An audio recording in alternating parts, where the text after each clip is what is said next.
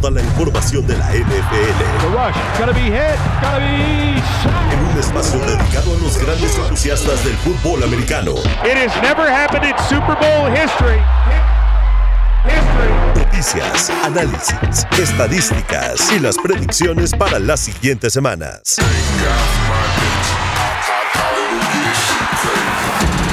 Arranca. Cuarto cuarto. Cuarto cuarto. En W Deportes. Conectamos tu pasión. Hola, hola amigos, ¿cómo están? Bienvenidos a Cuarto Cuarto. Hoy en edición de domingo. Dominguito rico, mañanita, para que nos escuchen y terminando se preparen ya para ver todos, todos los partidos de esta semana 2, que hay partidos muy interesantes, ya estaremos platicando de ellos. Pero antes vamos a platicar de lo que pasó el jueves cuando los Vikings y los Eagles se enfrentaron. Filadelfia gana un partido eh, que me parece cumple los pronósticos esperados. Ya lo estaremos analizando. Para eso está aquí mi querida Elba Jiménez. Elba, ¿cómo estás? Muy bien, muy, muy contenta de estar con ustedes. Siento que ya se está pasando rapidísimo la NFL. Yo sé que estoy loca, pero no puede ser que ya estemos en la semana 2. Me quiero matar y no quiero que siga avanzando tanto. Apenas sí, semana 2 y ya sientes que va rápido. Pues sí, así es esto. Horrible. De repente ya estaremos en diciembre, playoffs y la cosa será aún más triste. Pero bueno, aprovechemos que ya estamos aquí, que hay semana 2. Mi querido Pollo, ¿cómo estás?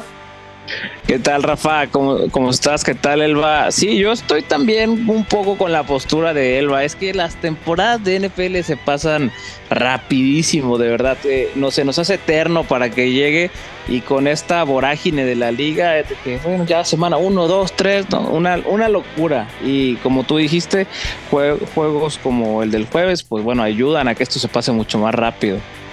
Sí, sí, sí, juegos interesantes. Filadelfia recibió a Minnesota, les gana 34-28. Mucha gente sigue hablando, no sé ustedes qué opinen, de que Filadelfia sigue sin verse bien, pero bueno, no se está viendo bien según algunos, pero está invicto y está 2-0 y le ha ganado a los Patriots en la primera semana.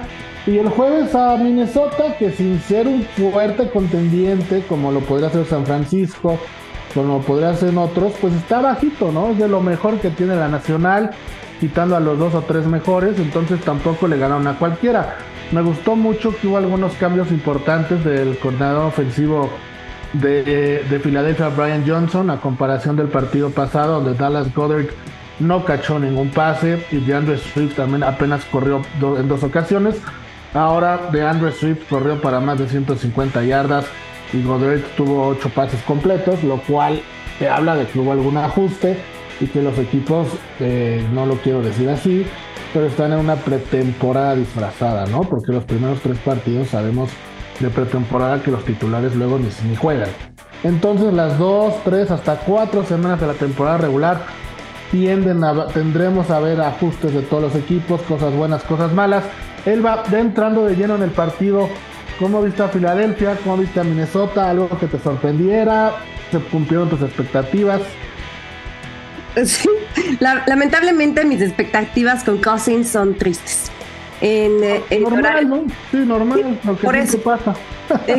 Entonces, como que sí, este, muy bonito que volvió a, a regarla, aunque también es cierto que no todo es su culpa, sino también de su línea defensiva, digo, ofensiva y demás. Pero, a ver, lección número uno del fútbol americano. Protege el balón no lo pierdas. Entonces, yo creo que por eso los Vikings este, perdieron definitivamente una cuestión de soltar el balón, de pérdidas de balón espantosas hasta eh, Jefferson, que se me hace como rarísimo que él lo haya soltado de esa forma en una de las últimas jugadas. Dices, Dios mío, digo, bueno, del primer, de la primera mitad, pero de lo de las los Eagles, lo que decías, me gusta mucho el hecho que también digo, no me gusta ese equipo definitivamente, pero volvieron a sus raíces como de juego terrestre. O sea, DeAndre Swift estuvo espectacular. Y, creo que Jalen Hurts está empezando muy lento. La ofensiva sigue empezando lento. También contra los Patriots que me los peluceaste en este momento hace rato. Y no, discúlpame, estamos bastante mejor de lo que yo pensaba. Yo pensaba que iba a ser una masacre y creo que sacaron bien las garras. Pero básicamente. Ya, se festejan derrotas honrosas ahí en Boston. Yo festejo todo lo que sea de los Patriots, fíjate. Ah, Qué, vergüenza, ¿eh? Qué vergüenza, pero bueno. Ya sé, ya sé, lo mismo me dijeron ya en otro lado, pero bueno, la defensa eh, de las Águilas sí se me hacen, bueno, no me voy a decir Águilas, de los Eagles, este, no se me hace tan perfecta pero pues estuvieron obviamente muy bien contra Cousins y, demás, pero sí hay que verle un, poquito más a la ofensiva, como bien dices, que muy bien por su coordinador ofensivo, hola, ¿cómo está? Eh, pero la verdad es que siento que fue eso, pérdidas de balón, mucha distracción y de parte de Eagles el buen juego terrestre con DeAndre Swift, por eso ganaron, para mi gusto. Pollo, volvemos al tema, ya Elba nos desmenuzó bastante bien el partido, pero el récord de Kirk Cousins, en horarios que no son estelares en su carrera, ha ganado 61 partidos, perdido 42, empatado 2 para un promedio de punto .570. En horarios estelares, cuando eres el coreback titular, 11 ganados, 19 perdidos, punto .366 entendiendo que en horarios estelares normalmente juegas contra equipos más poderosos, ¿no? Porque por eso son los mejores partidos. Pero tú de verdad, este jueves lo culparías a él, o sea, él qué, hizo mal para que el equipo perdiera. Creo que ahora sí no pasó tanto por él, pero ya este récord, vamos, todos los ojos se van directo y, y la culpa parece que la trae cargada desde antes que empiecen los partidos, ¿no? Sí, Rafa, como bien dices, eh, ya es más una reputación que, se ha hecho como fama él mismo. Pero este, este jueves pasado realmente no, no fue algo de Kirk Cousins. Vaya, si tienes un equipo como, como mencionó Elba, que no es capaz de proteger el balón, que tiene más pérdidas en dos partidos desde hace más de 20 años, que no sucedía ese número de pérdidas por ningún equipo entonces, pues algo está mal. También el ataque terrestre ha sido casi nulo. Extrañan un montón a Dalvin Cook. Alexander Madison ha tenido apenas 80 yardas en, estas, dos, en estas dos semanas. Eh, y bueno, las jugadas desafortunadas como la de Justin Jefferson, que a veces sí yo no explico, yo entiendo que quieren el touchdown, la jugada grande, pero si ya lograste hacer la atrapada y quedarte en la 1, ¿para qué vas a arriesgar el balón con aventarte y tratar de extenderlo cuando el castigo es que se la dejes en la 20 a favor al otro equipo? A los jugadores a veces tienen que poner, ponerle un poco de sangre fría a ese tipo de, de jugadas. Y Minnesota lleva dos partidos perdidos en buena parte por malas decisiones de ellos. ¿Sabes, sabes qué? Ese tema que tocas de lo de Justin Jefferson, sin entrar en polémica de si es un buen receptor o no, porque es un histórico de Minnesota, no lo podemos ahorita, por un error no podemos empezar a criticarlo mucho, pero a veces pareciera que por todos estos contratos que hoy tienen los jugadores con tantos bonos personales, que están pensando más en cumplir un bono personal que en el bien del equipo. ¿A qué voy?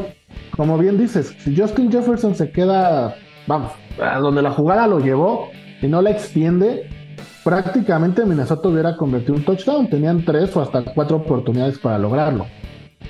Pero a lo mejor no hubiera sido un touchdown de él. Entonces, dentro de sus bonos, de que de tantos touchdowns arriba recibes tanto dinero o tantos pases completos, creo que por ahí va mucho el tema de, de, él, de ver cómo extienden a veces de más ciertas jugadas. Sí, totalmente, totalmente. Y, bueno, tendrán que revisar eso porque pues se les empieza a ir la, división, sobre todo si, si Lions eh, gana, gana al rato y los Packers se siguen poniendo las pilas, pues bueno, va, eh, se les va a poner muy cuesta arriba esto cuando pues se suponía que que sin Rogers eh, ahí en el, en el, en el camino de esta debía ser una división donde los Vikings pudieran ser muy, muy competitivos. Sí, sí, vamos a ver cómo le va a estos dos equipos. Nada más para poner en perspectiva quién es Justin Jefferson, por si hay por ahí alguien escuchando que no lo sepa, solo él y Randy Moss, otro, otro receptor histórico de la NFL, han cumplido más de 5 mil yardas o más eh, recibiendo antes de cumplir 25 años. Entonces, ese es el nivel del jugador que estamos hablando. Yo creo que es un error de concentración y de ahí no, no va a pasar, no creo que, que pase de eso, ¿no? Vamos ahora a platicar de otro juego que se va a dar hoy, en un ratito, a las 2.25 horario de la Ciudad de México, que es el de los Jets visitando Dallas. A principio de temporada nos imaginábamos a Aaron Rodgers en Dallas, en el escenario ideal, con unos Jets que, bueno, tenían el hype de toda una temporada importante, visitando Dallas, repito, a Prescott y compañía. Pero ahora no va a estar Aaron Rodgers, ya sabemos todo lo que pasó. Llegan invictos los dos, va un partido, pues los Jets llegan 1-0. Elvita, sé que se ha hablado mucho, pero quiero conocer tu opinión de qué va a pasar con la temporada de los Jets o tú qué piensas que va a pasar con la temporada de los Jets ahora sin, sin Aaron Rodgers. Creo que Jesús no quiere a los Jets, definitivamente. Es terrible lo que le pasa a los Jets. Eh, todo el mundo decía, ¿no? Estamos a un solo quarterback de, estar en el Super Bowl y todo, y de repente cuatro snaps y valió. Entonces, la verdad es que me agobia un poco porque Zach Wilson no es que sea malo, pero no es un gran coreback y le temblaron las patitas a la hora de entrar al partido por Rodgers. Se veía muy tembloroso, se veía muy estresado. Entonces creo que él no puede comandar realmente una ofensiva.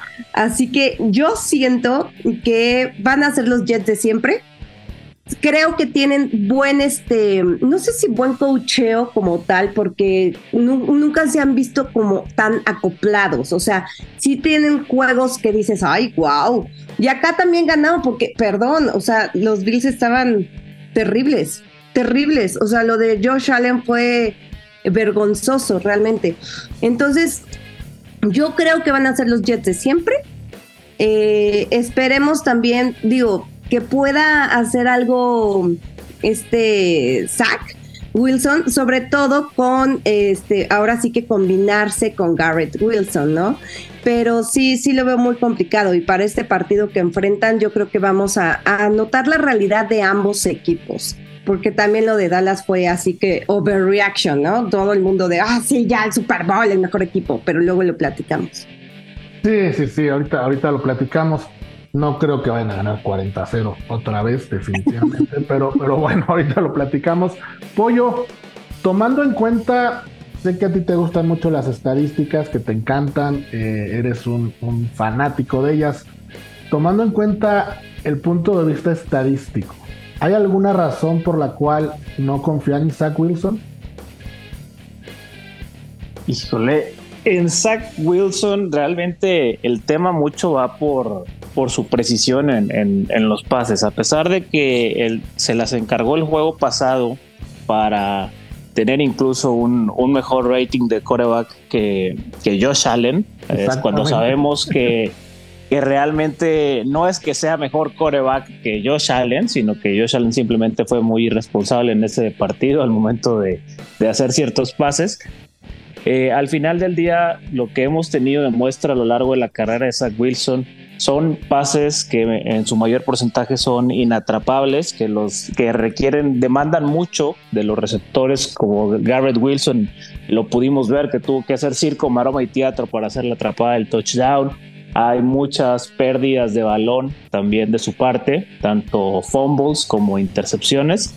Entonces, yo la verdad yo no confío en Zach Wilson. Para mí la temporada de los Jets ya se, acabó en, en, ese cuarto snap aunque hayan sacado, aunque hayan sacado la victoria eh, moral por traer la adrenalina del apoyo a Aaron Rodgers y todo lo que ustedes quieran, que también ver una lesión de esas, quieras que no, afecta al otro equipo. Ah, yo sí creo también que los Bills de cierta forma estaban como en shock de que no esperaban ese escenario en el que el rival, la figura, la contratación estelar de la liga se desmoronara en cuatro jugadas. Entonces sí creo que fue una, son de otra galaxia. Una mezcla muy, muy loca y yo creo que vamos a ver una paliza de, de los Cowboys a los Jets. ¿Otro 40-0 un equipo neoyorquino o no tanto? no, no, no, no tanto, pero yo creo que va a ganar con comodidad. Bueno, pues aquí, aquí entra la otra parte, ¿no? La parte de Dallas. Elvita, ya conocemos a la gente de Dallas. ¿Cuántas temporadas llevan diciendo este sí es nuestro año? ¿Como 10, 12 más o menos? Sí, creo que sí, más o menos. Pero además siempre es, oh, sí, la defensiva, oh, es que la ofensiva, o sea, todo. Y ahorita, evidentemente, después del 40-0, todo el mundo está con que, oh, se vieron muy bien la ofensiva, se vio muy bien los equipos especiales, todo. Y la verdad es que creo que estamos sobre reaccionando. Hasta Dak Prescott dijo, a ver, es otra cosa, este, tuvimos suerte, todo muy bien, pero pues no hay que subirnos al ladrillo, la verdad, pero sí creo que ojo nada más con la defensiva. La defensiva de los Cowboys puede ser que haga algo muy importante con estos Cowboys, por lo menos tal vez entrar a playoffs. Ahora, hay otro problema, las lesiones.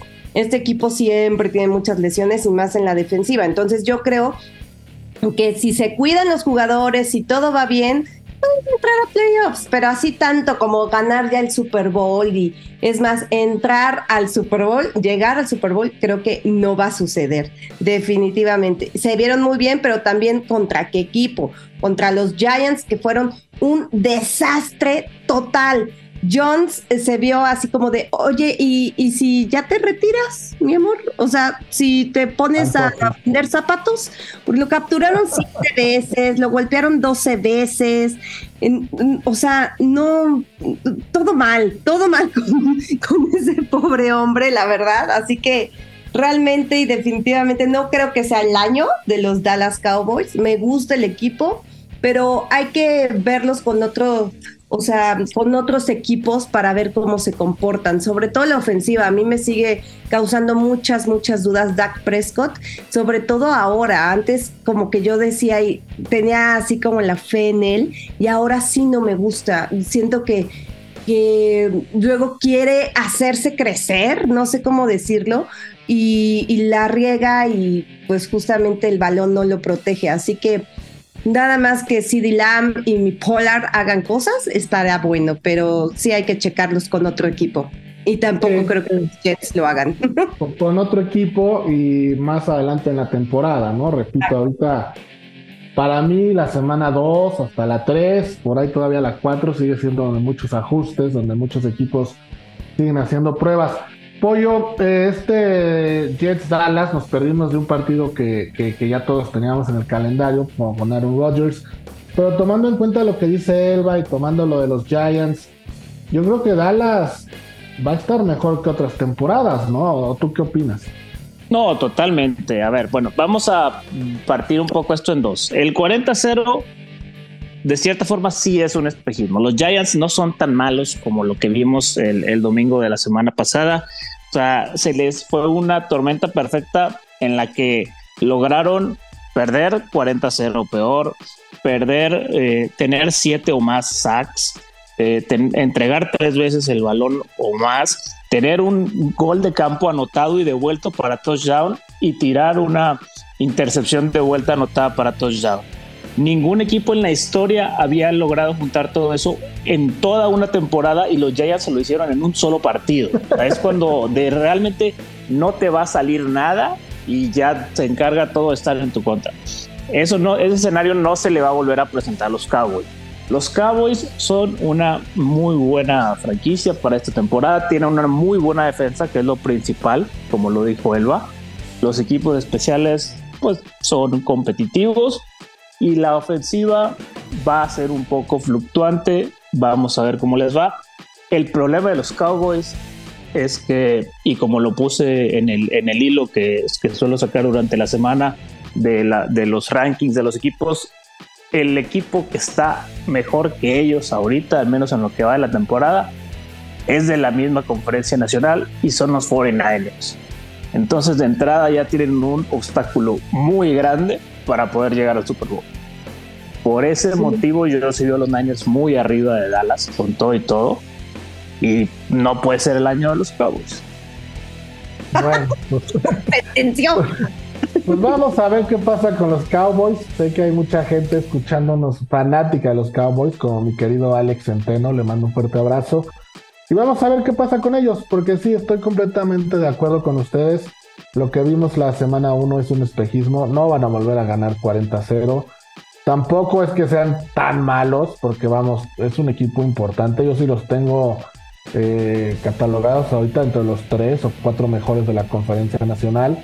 Y por ahí te dan un susto, ¿no? Y en un buen partido se enrachan y, te ganan. Pero bueno, vamos a ver qué pasa este domingo con Dallas en contra de los New York Jets. Y vamos ahora a una de las cápsulas que tanto le gustó a la gente la semana pasada, vamos a seguir teniéndolas. La cápsula de Avi, que nos va a platicar, como ya sabemos, del marketing en la NFL y de un programa que está lanzando la NFL en este 2023 para youtubers. Una nueva estrategia de marketing para apalancar más a la NFL con la gente nueva y conseguir más seguidores y gente famosa que normalmente no participa en la NFL. Vamos a la cápsula y regresamos. En W Deportes, conectamos tu pasión con la NFL. En cuarto cuarto. Seguimos en cuarto cuarto. Saludo a todas y a todos con mucho gusto. Soy Avi Verona y hoy vamos a sumergirnos en el emocionante mundo del lado B de la NFL. Si pensaban que la NFL ya lo tenía todo, esperen a escuchar esto.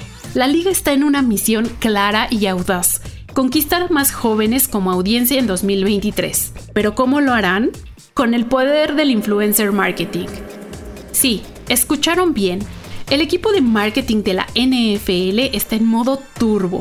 Han puesto en marcha algo llamado el creador de la semana, donde semanalmente un youtuber tendrá acceso exclusivo a los partidos desde los vestidores hasta la acción en el campo. Estos creadores harán contenido para YouTube Shorts y ojo, no serán influencers de deportes. Los elegidos saldrán de categorías como moda, música e incluso comida. El objetivo es encontrar otras formas de conseguir nuevos seguidores de la NFL. Pero eso no es todo.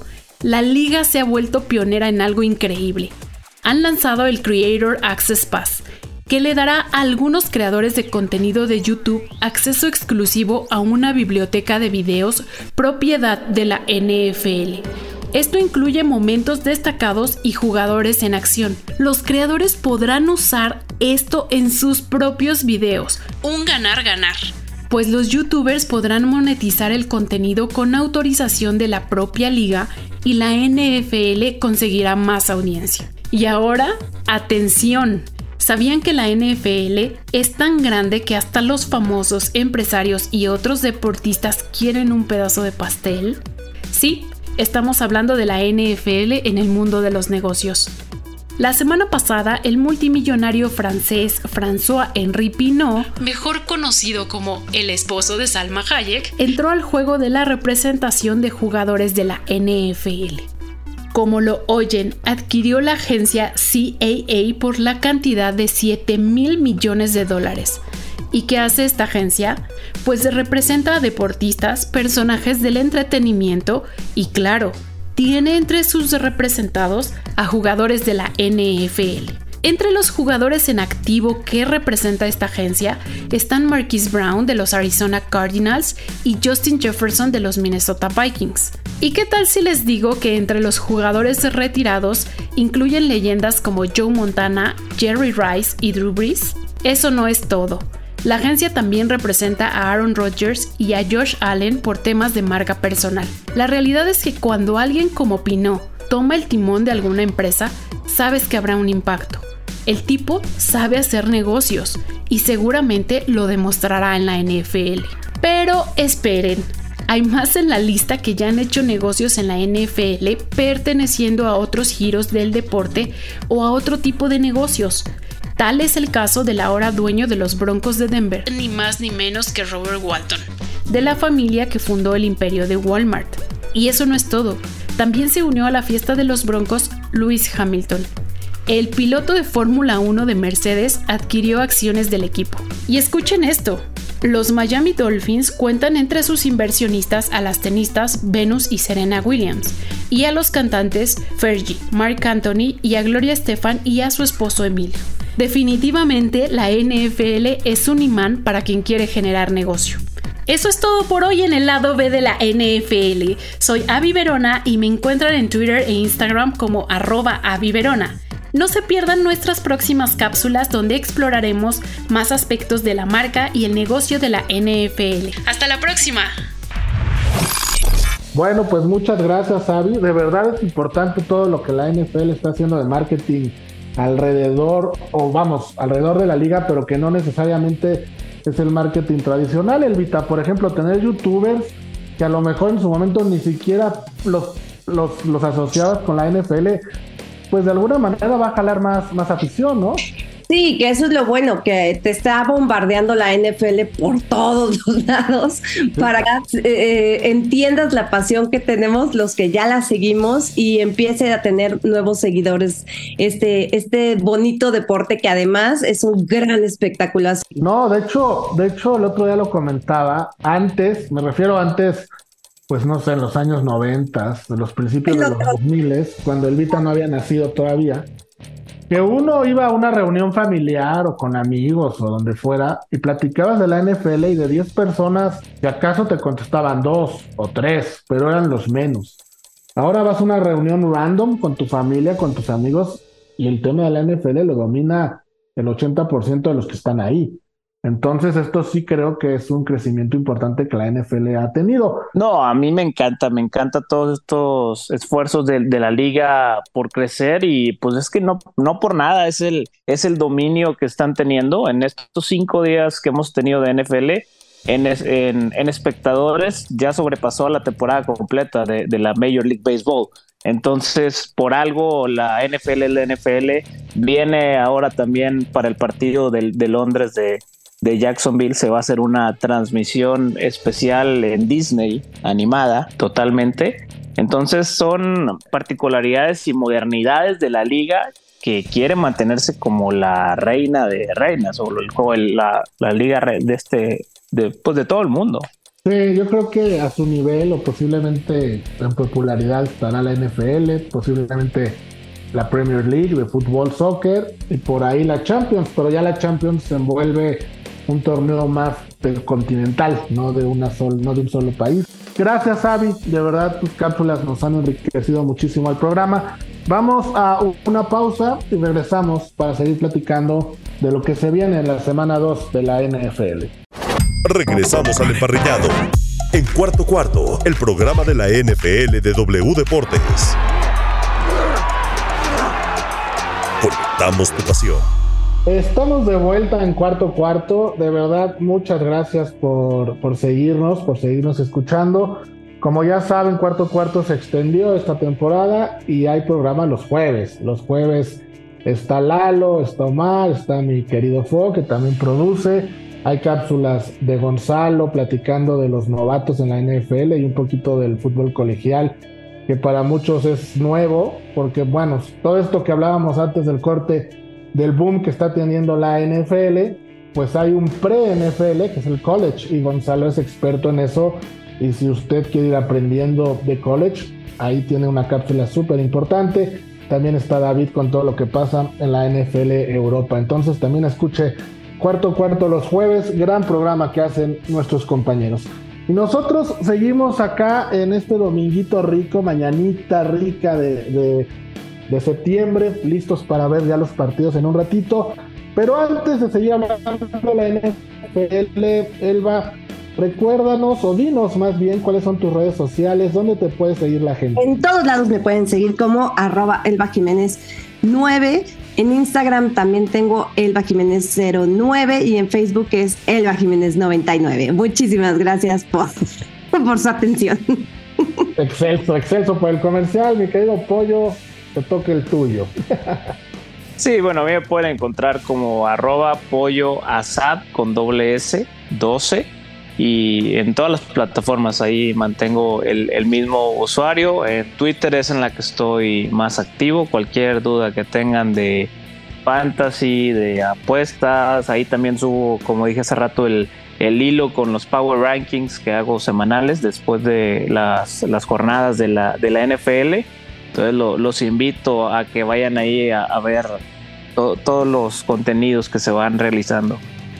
Síganos en Cuarto Cuarto, estamos en Twitter, estamos en Instagram. A los que no escucharon el programa completo o quieren volverlo a escuchar, eh, está la versión de podcast en todas las plataformas digitales, en Spotify por ejemplo. Píquenle ahí a la campanita y cada vez que haya un nuevo episodio les va a avisar. Y escúchenos, aunque sea un minutito o dos minutitos, con eso nos ayudan, nos ayudan mucho. Yo soy Rafael Torres, me encuentran en redes sociales como Patotas, ahí estamos polemizando un poquito en redes sociales, ya ven que, que normalmente eso no sucede en las redes sociales. Pero bueno, después de estos anuncios, vámonos ya de lleno a lo que viene, lo que va a pasar en un rato y tenemos otro juegazo que sé que ustedes dos quieren platicar de él, que es el de Miami en contra de los Patriots. ¿Por qué platicar de este partido? Pues porque Miami para muchos fue el mejor equipo de la semana 1 y Tua y Tyreek Hill el mejor dúo de quarterback wide receiver de la semana 1 y hay una proyección impresionante para ellos en lo que queda. Si los fans de Cowboys están emocionados, no sé qué decirles de los fans de Miami, que en México hay muchos, en México también hay muchos. Y bueno, también ya están proyectándose y viéndose en Las Vegas en febrero jugando. Entonces, vámonos con calma. Ahora arranco contigo, Pollo. Este análisis previo que hacemos de los partidos de Dolphins en contra de Patriots, ¿lo ves como un partido realmente difícil para, para Miami? Los Patriots podrán hacerles juego porque también Belichick es experto en, en emparejar juegos. ¿Tú cómo lo ves? Mira, creo que va a estar parejo. Creo que va a sufrir Miami más de lo que se ha pensado o lo que se ve en las expectativas. Hay que tener claro, Bill Belichick nunca le ha ganado a Tua por X o Y razón. Al final del día nunca se ha podido ganarle a Miami desde que Tua juega para ellos. Yo pienso que esta puede ser una ocasión para dar esa sorpresa. Este partido hay que recordar se va a jugar en Gillette Stadium en Foxboro. Entonces vimos eh, a los Patriots complicar a Jalen Hurts. Creo que hay maneras, hay maneras de, complicar a los a, los Dolphins. Eh, Belichick va a buscar, si no eliminar del partido, al menos aplacarlo un poquito a Tyreek Hill, como sabemos que siempre suele hacer con la mejor arma del equipo rival. Y bueno, la defensiva de Miami creo que es donde principalmente es, el eslabón más débil de este equipo y es lo que tienen que aprovechar los, los Patriotas. Vimos que realmente de no haber sido por las 464 yardas por pase que tiró Tua contra los Chargers, no hubieran salido vivos del partido y solo estuvieron al frente del marcador en una ocasión y fue ya faltando menos de un minuto para que se acabara. Entonces creo que puede ser una de las sorpresas de la, de la semana y bueno, qué mejor que en, Sunday Night Football eh, que se dé la sorpresa de los Patriots. Sí, sí, sí, sí. Elvita, no solo Belichick no le ha ganado a, Tua, sino que ha perdido cuatro veces. Está invicto Tua 4-0, como él lo mencionaba, apoyo contra, contra Belichick. Y viene un duelo que a mí me, gusta mucho, que tengo mucho interés de ver, que es la defensa de Belichick contra la ofensiva de, McDaniel, ¿no? Padre e hijo en la NFL podría ser. ¿Qué opinas? ¿Cómo ves la visita de, de McDaniel a los Patriots, allá a Foxborough? La verdad es que no quisiera que sucediera, pero bueno, ya que. Este, lo que vamos a hacer es que de verdad a mí me, agobia mucho, pero también, a ver, los Dolphins estuvieron contra los Chargers, ¿no? Los Chargers hacen todo lo posible por perder, o sea, tampoco es como que digas que bruto Miami. Lo que sí tiene Miami, eso es cierto, es la espectacularidad eh, sobre todo la explosividad que tienen entre Tyreek Hill y obviamente Tua. Tua tiene que estar sano para eh, recordarnos que es un gran coreback. Yo creo que, que también lo ha hecho muy bien Tua. Lástima, lástima de la temporada pasada que tuvo 18.403 lesiones y sobre todo las conmociones cerebrales, que fue lo peor. Y sí, creo que el duelo que hay que seguir total y absolutamente es este el de los receptores de los Dolphins contra la secundaria de los Patriots, que creo que se vio muy, muy bien. Mi novato estrella, Cristian González, colombiano, qué bárbaro. Este va a ser seguramente, pues su objetivo, pues es cubrir a ese dúo de, de veteranos, porque también lo podemos decir tanto a Hill como a Goodall eh, que también está como, como bien. Y también tienes al cornerback Jonathan Jones, que fue el que lideró el año pasado a los Patriots con 11 pases desviados. Eh, así que, y también tuvo una de las cuatro intercepciones de cuando sí le ganamos, pero pues no estaba Tua, ¿verdad? Este, a, los, a los Dolphins la temporada pasada. Así que creo que ese es el enfrentamiento clave. Yo creo que sí, esta, esta dupla es buenísima. No sé ustedes qué piensen. Pero también, pues, hay gente dormida, está Borrow con, con Jamar Chase, este, Allen, que también, o sea, Borrow y Allen tuvieron unos partidos espantosos con Stephen, eh, Stephen Diggs. Así que creo que no es como que sean lo máximo, tampoco me lo suban tanto porque no vaya a ser. Y me gustó mucho también que el partido pasado, Bourne, Em, bueno, Kendrick Bourne de, de, los Patriots por fin se destapó porque dos, dos recepciones de touchdown, ya que la, la temporada pasada realmente a veces, o sea, era como el lucecita de Navidad, a veces prendía, a veces no, a veces este, le tenías que pegar para que funcionara, entonces eso me gusta, pero creo que ese es el enfrentamiento clave para ver si Bill Belichick puede hacer algo. Y con esta defensiva me estoy ilusionando. Pues vamos a ver, vamos a ver. Oigan, esto rápidamente se los comento porque eh, Pollo nos acaba de pasar la información correcta, la dijimos mal o la dije mal. McDaniel de Miami, el head coach de Miami, viene de la familia, no de la familia, del árbol de, Shanahan. Y McDaniels de Raiders es el de Belichick. Entonces nos falló por una S el nombre. Eh, no es McDaniels el que va a visitar Patriots, es McDaniel el, head coach de Miami. Esto pasa cuando tenemos programa en vivo, pero bueno, gracias a Dios tenemos, somos varios y si se le, se le va uno, el otro lo corrige. Gracias Pollo, que aquí me pasó el papelito y eh, ya corregimos la información. Dicho lo anterior, ya que pelucearon a los Dolphins los dos, los ven como un equipo muy, muy, muy decente después de lo que hicieron. Fíjense cómo son gandallas. Lo de Dallas, no, no, no, es un espejismo, no, no, no, los Giants es el peor equipo de la liga, casi casi, ¿no? Es, es un espejito. Y a los Chargers, que es un equipo contendiente, no hacen todo para perder, no, lo de tú hay que ver que no sé qué, o sea, esta gente de los pechos ya no sabe ni por dónde estar menospreciando equipos, pero bueno. Nunca me... Nunca mente, pero a ver, lo de los Charles y Stanley es una cosa realmente triste. O sea, no tienen ni la remota idea de cómo. pero, pero hoy día, ¿quién crees que vaya a quedar con un mejor récord? ¿Patriots o Miami? Miami. Sí, o sea, creo que otra vez estamos en la pelea contra los Jets, pero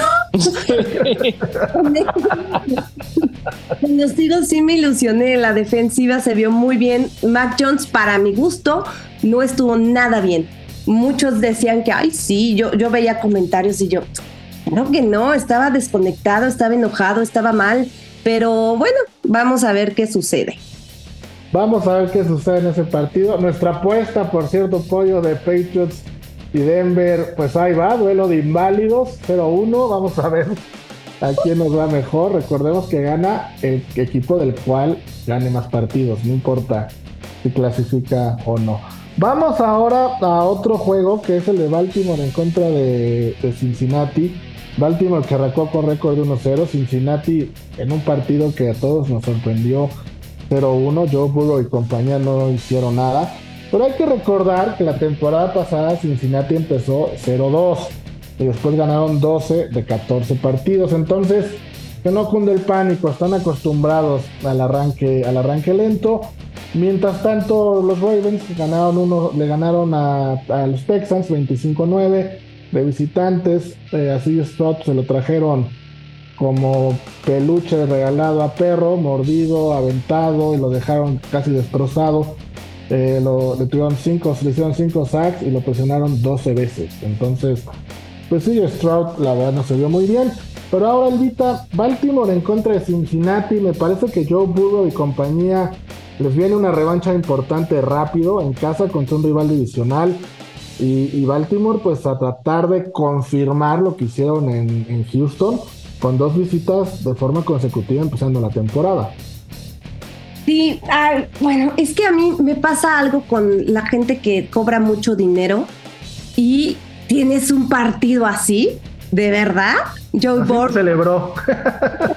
Es horrible porque pasó lo mismo con él y te ha pasado con todos casi, creo que menos Mahomes, pero todos los demás es de, ay sí, ya el más rico de la NFL, de la historia, y un partido espantoso sin touchdowns, apenas un gol de campo, una cosa espantosa, pero sí creo que vayan a tener su revancha. ¿Por qué? Porque el sistema ofensivo de Monken, eh, que es nuevo realmente, el, coordinador ofensivo de los Baltimore Ravens, Todd Monken, eh, ay, pues como que todavía no se ve bien, o sea, no, están acoplados, como diría Félix Greco, no están todavía acoplados. Y también estuvo, estuvo muy presionado Lamar Jackson, que lanzó dos intercepciones y creo que eso, sí, sí, tal vez, no en esta semana, pero tal vez lo que están buscando es un ataque más dinámico. Pero es diferente el esquema que siempre llevaban Lamar Jackson y demás, ¿no? Entonces creo que hay problemas un poquito en el juego aéreo, pero bueno, y más teniendo a Golo. bueno, ya. También tienes a Odell Beckham Jr. y a Flowers, ¿no? Creo que la... Flowers, Flowers Qué, sorpresa, ¿eh? Sí, sí, sí, totalmente. La verdad es que sí, estuvo súper bien, pero o sea, la ofensiva de Baltimore está enfocada yo creo que todavía en el ataque terrestre, en estar golpeando y pues ahí tienes a Gus Edwards, a Justin Hill, a Melvin Gordon, que bueno, tu Gordon ya no es tan, bueno, yo creo que estaba mejor en, en los Broncos y la defensiva del es la que está fuerte tiene eh, buenos este, linebackers, tiene safeties. Lo único es checar bien a los tackles y a los cornerbacks porque no están como que todavía a punto. Así que yo creo que los, los Browns, los Bengals sí van a ganar este, este encuentro. Así que sí, para no estar 2-0, ¿no? Digo, pues pues imagínate arrancar 0-2 y con dos derrotas en la misma división. Sería complicado, pollo. Burrow tuvo un partido pésimo eh, la semana pasada, completó apenas 14, 31 pases, 82 yardas, 52.2 fue su rating de, coreback. Creo que no lo puede hacer peor, ¿no? No hay manera de que lo haga peor. Entonces, no lo retes. ¿Cómo? No lo retes, quién sabe. no, no, creo que haga menos de 82 yardas. no, no creo. Pero entonces, Pollo, eh, creo que Cincinnati no tiene otra más que mejorar, vamos, lo hicieron demasiado mal. Y del lado de Baltimore, lo dijimos alguna vez, con que salieran 1-1 de estos dos primeros partidos que juegan de visitantes, iban a estar bien, ¿no? Iban a estar bien. Entonces, ¿tú cómo ves el juego? Yo creo que va a ser bastante parejo, pero yo, como tú dices, sí, veo a, a Bengals teniendo ese esa vuelta a la tranquilidad llevándose este partido. Creo que vamos a ver una ofensiva más establecida. También hay que recordar que el partido en, Cleveland este, fue con situaciones climáticas complicadas, que Joe Burrow se perdió la mayor parte de la pretemporada por una lesión. Entonces, bueno, hubo ahí pequeños factores que no permitieron tal vez que se mostrara el mejor juego de, este equipo. Entonces yo, yo veo, eh, bueno, los, los, venga, los, perdón, los eh, Ravens van a tener bajas importantes. Lamar Jackson no lo veo totalmente acoplado al... Pues no, no es si acoplado sea la palabra correcta, sino más bien no le he vuelto a ver ese nivel de cuando fue MVP. O sea, no sé si los equipos. Ni, lo verás, ¿eh? O sea, no, tú no sé si los equipos ya lo descifraron y ya se acabó el chiste o qué está pasando, pero esa espectacularidad. Pero sí, o sea, ya, ya no, ya no genera esa, esa sensación de ah, qué miedo, vamos a jugar contra Lamar Jackson.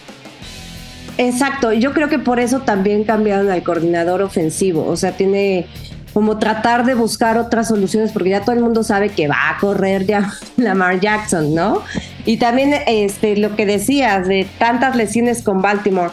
Yo creo que Baltimore siempre está con eso de las lesiones, siempre. Y este pobre, uh, este, ah, se me fue su nombre, G, D, D, G, DK. J.K. Dobbins, J.K. Dobbins.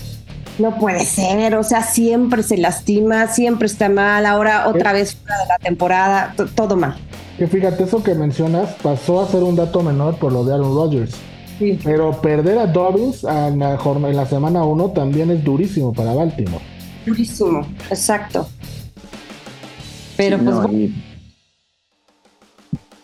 Pobre, pobre Dobbins, la verdad, que venía de, de una recuperación del ligamento cruzado y ahora en el primer partido se rompe el tendón de Aquiles, que fue la misma que Rodgers. Ujú. que, qué mala suerte, la verdad. Qué mala suerte. Y, y por el Sí. otro lado también Bengals hay que recordar que tienen el calendario más complicado de todos los equipos de, de esta división de la norte. Entonces le tienen que ganar a fuerza a Ravens, pase lo que pase. Sí, es importante que lo hagan. Se enfrentan a Roquan Smith, que el partido pasado contra, contra Houston rompió un récord personal con 16 tacleadas de forma individual. Y estará con Patrick Quinn, que logró 11. Entonces, pues sí va a ser complicado para Cincinnati, pero yo creo que van a salir adelante y deben de, de ganar, de ganar este partido. ¿no? no se pueden dar el lujo de empezar 0-2 otra vez. Porque si la división, la conferencia americana está complicada la temporada pasada, pues esta se ve, se ve aún más. Nuestro productor, el querido Fo, me está mandando un mensaje y dice, concuerdo con Elba, los Chargers siempre encuentran una nueva forma de perder. sí, es cierto. es el Cruz Azul de la NFL. Es el Cruz Azul de la NFL, mira nada más. Y tú le vas a Cruz Azul, ¿no? Sí, pues por eso, el frustra, así que sí.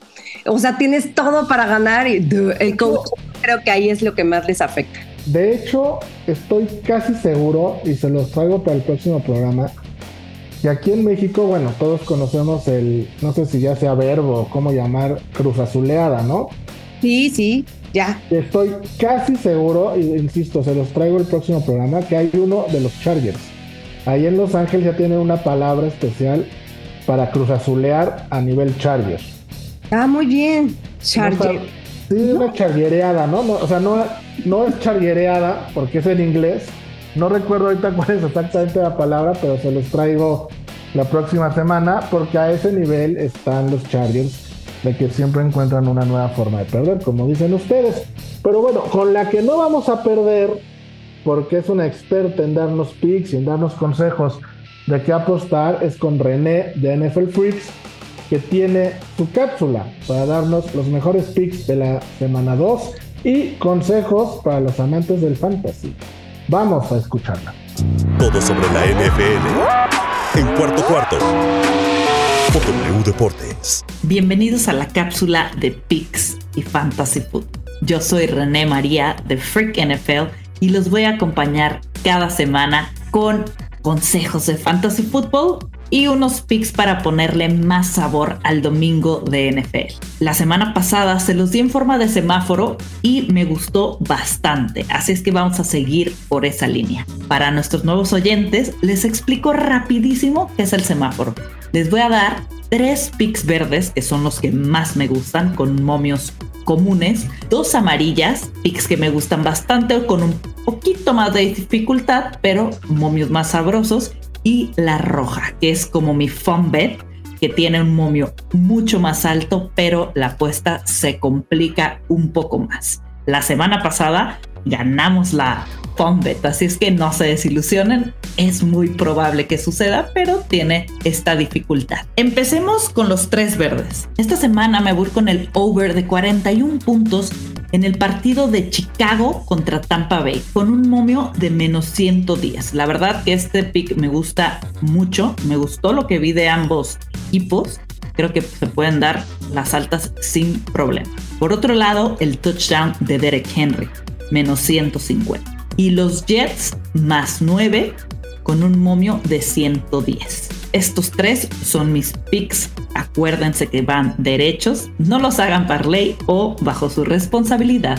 En la parte amarilla me voy con dos touchdowns derechos cada uno de corebacks. Recuerden que para que cuente para cobrar el touchdown de coreback, el coreback tiene que entrar a la zona de anotación corriendo o recibiendo un pase. Y voy a ir con el touchdown de Lamar Jackson con un momio de más 140 y con el touchdown de Anthony Richardson con un momio de más 160. Y vámonos al Fombet. En el Fombet sí le vamos a meter más peligro y vamos a hacer parlay dos touchdowns. El touchdown de Jameer Gibbs, el corredor novato de los Lions y el touchdown de Javonte Williams, el corredor de los Broncos de Denver. Esto nos va a dar un momio de más 498. Así es que aquí están mis picks para que le metan más sabor y más nervio a este domingo de NFL. Por la parte del fantasy, para todos los que jugamos fantasy, sabemos los nervios y todo lo que conlleva jugar esto. Y esta semana vamos a tener más nervios de lo normal porque tenemos dos partidos el día lunes. Y sabemos que es el día que se cierran nuestros matchups, el día que queremos que nuestros jugadores que nos faltan nos den esos puntos para la victoria. Así es que recuerden cuando hagan su lineup el sábado o el domingo por la mañana, poner a esos jugadores que juegan en lunes en los espacios de flex por si hay alguna lesión o algo que de estas cosas que pasan en la NFL, tengan más opción de su banca en buscar un reemplazo. Si los ponen en flex, van a poder poner un tight un corredor o un receptor en ese flex y no se tienen que casar con una posición en concreto. Ese es mi consejo de esta semana. Disfruten muchísimo. Suerte a todos. Yo soy René María de Freak NFL y me pueden encontrar en Twitter como René con doble e al final, Freak NFL en TikTok igual y en Instagram, YouTube y en todas nuestras plataformas de podcast como Freak NFL. Gracias por escuchar W Deportes en este programa de cuarto cuarto. Que estén muy bien. En W Deportes, conectamos tu pasión con la NFL en cuarto cuarto. Perfecto, René. Pues muchas gracias por, por tus consejos. Vamos a seguirlos. Desgraciadamente llegamos al final de nuestro programa, un programa que se nos va como agua, como dice Elba, no solo la temporada, sino también el programa. Pero bueno, en este horario ahora sí que estamos listos para arrancar la, semana 2, ver los partidos. Mi querida Elba, como siempre, un gusto estar contigo. El gusto es mío, muchísimas gracias. Disfruten hoy domingo delicioso con todos los partidos de la NFL y pues nos vemos y nos escuchamos pronto. Pollo, un gusto, un placer como siempre escucharte. Oh, un gustazo, Rafa. Igual, Elba, cada semanita. Y bueno, es, momento, como, como dijeron, de dejar todo y prepararnos para sentarnos en el sillón por muchas horas a ver los partidos. Aprovechen que es una hora menos o dos horas menos ahorita en lo que cambia todo el horario. Todo es más temprano, más rico, más sabroso, más, más espectacular. Gracias a Fo en los controles, que sin él este programa no tendría vida. A todo el equipo que ayuda a que Cuarto Cuarto exista. Soy Rafa Torres. Cuídense mucho. Disfruten la NFL. Adiós. Llegamos al final de cuarto cuarto, pero regresamos el próximo jueves a partir de las 3 de la tarde. Cuarto Cuarto, el programa de W Deportes dedicado a la NFL.